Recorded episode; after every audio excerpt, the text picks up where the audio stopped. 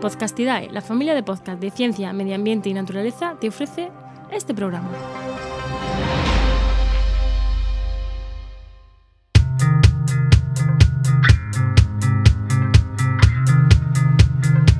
¿Qué pasa? Acabas de llegar a El Charco, un podcast de opinión sobre medio ambiente.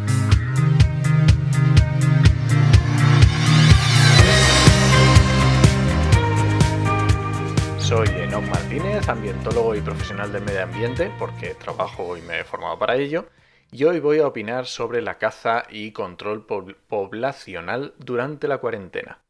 Ya sé que ya he hablado de caza, en el segundo programa del Charco hablé sobre caza en Castilla y León, pero esto viene a raíz de una comunicación que ha hecho el Ministerio de Agricultura en este caso. El 14 de abril del año 2020, el Ministerio de Agricultura, Pesca y Alimentación recomienda a las comunidades autónomas a que mantengan el control poblacional de jabalíes debido a los problemas causados por su proliferación en las explotaciones agrarias. Seguro que estos días habéis oído alguna noticia sobre jabalíes que se ven en jabalíes que se ven en las ciudades o bueno, algún vídeo está circulando por ahí. Realmente lo que dice esta comunicación es evitar el riesgo de propagación de enfermedades.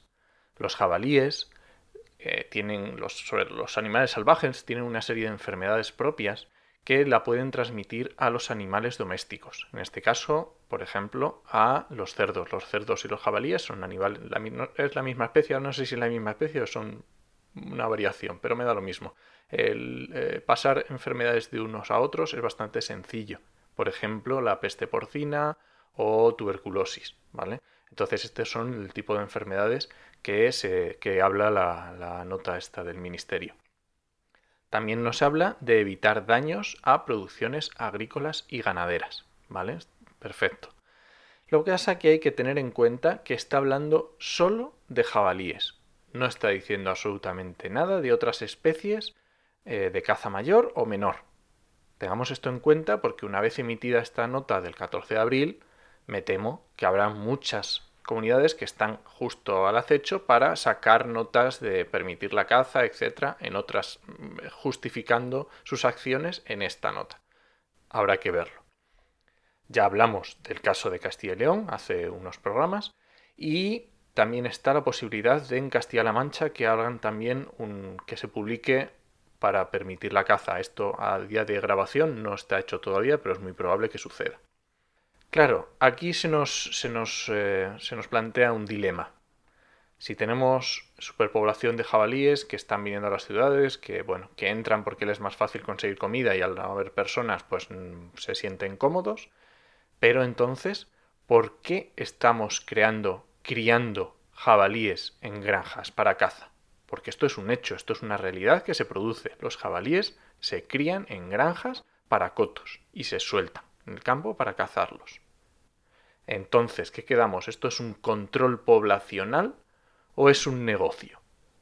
Yo no estoy en contra de los negocios, entiendo que todo el mundo tiene que vivir y tenemos que ser conscientes de que en España hay zonas, hay pueblos que viven de la caza. En ciertas eh, épocas del año viven de la caza y esto es una realidad y tenemos que tenerla en cuenta.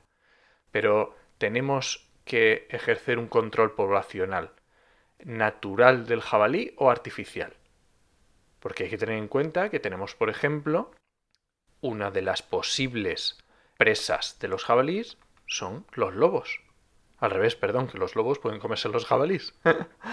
la, la dieta de los lobos pasa por ungulados silvestres que son las presas preferidas, hablo de corzos, hablo de ciervos, hablo de jabalíes.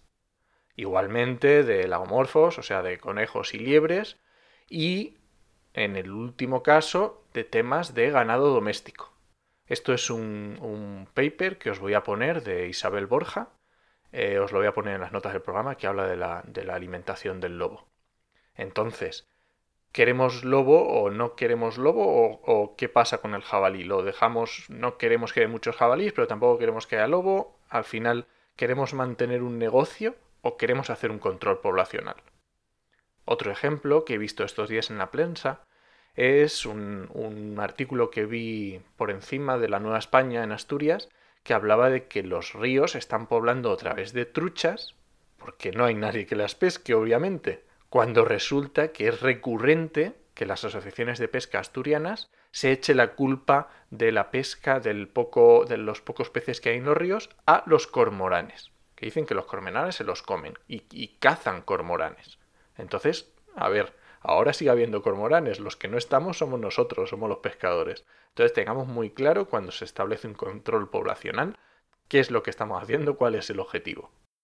Ya digo que no estoy en contra de la caza de por sí. Aunque no me guste la caza, entiendo que bueno, que, hay, que hay una industria detrás y que habrá que ver cómo se mantiene o si no, o en qué condiciones. Pero está claro que los motivos los tenemos que dejar claros. Caza como control poblacional o caza deportiva. Dejemos claro, quitémonos las caretas, vayamos a las claras. Como ya os he dicho, os voy a dejar esta nota del estudio científico que hizo Isabel Borja sobre la la dieta del lobo. También os voy a dejar un programa que hicimos en actualidad de empleo ambiental, número 47, con Blanca Berzosa hablando del lobo. Y también os voy a dejar las notas, en las notas del programa este enlace a la comunicación del Ministerio. Y nada, con esto creo que ya tenemos el charco de esta semana. Ya sabes que puedes encontrarme en redes sociales como enochmm y en la web podcastidae.com barra el charco. Te espero la semana que viene a la misma hora. Nos escuchamos.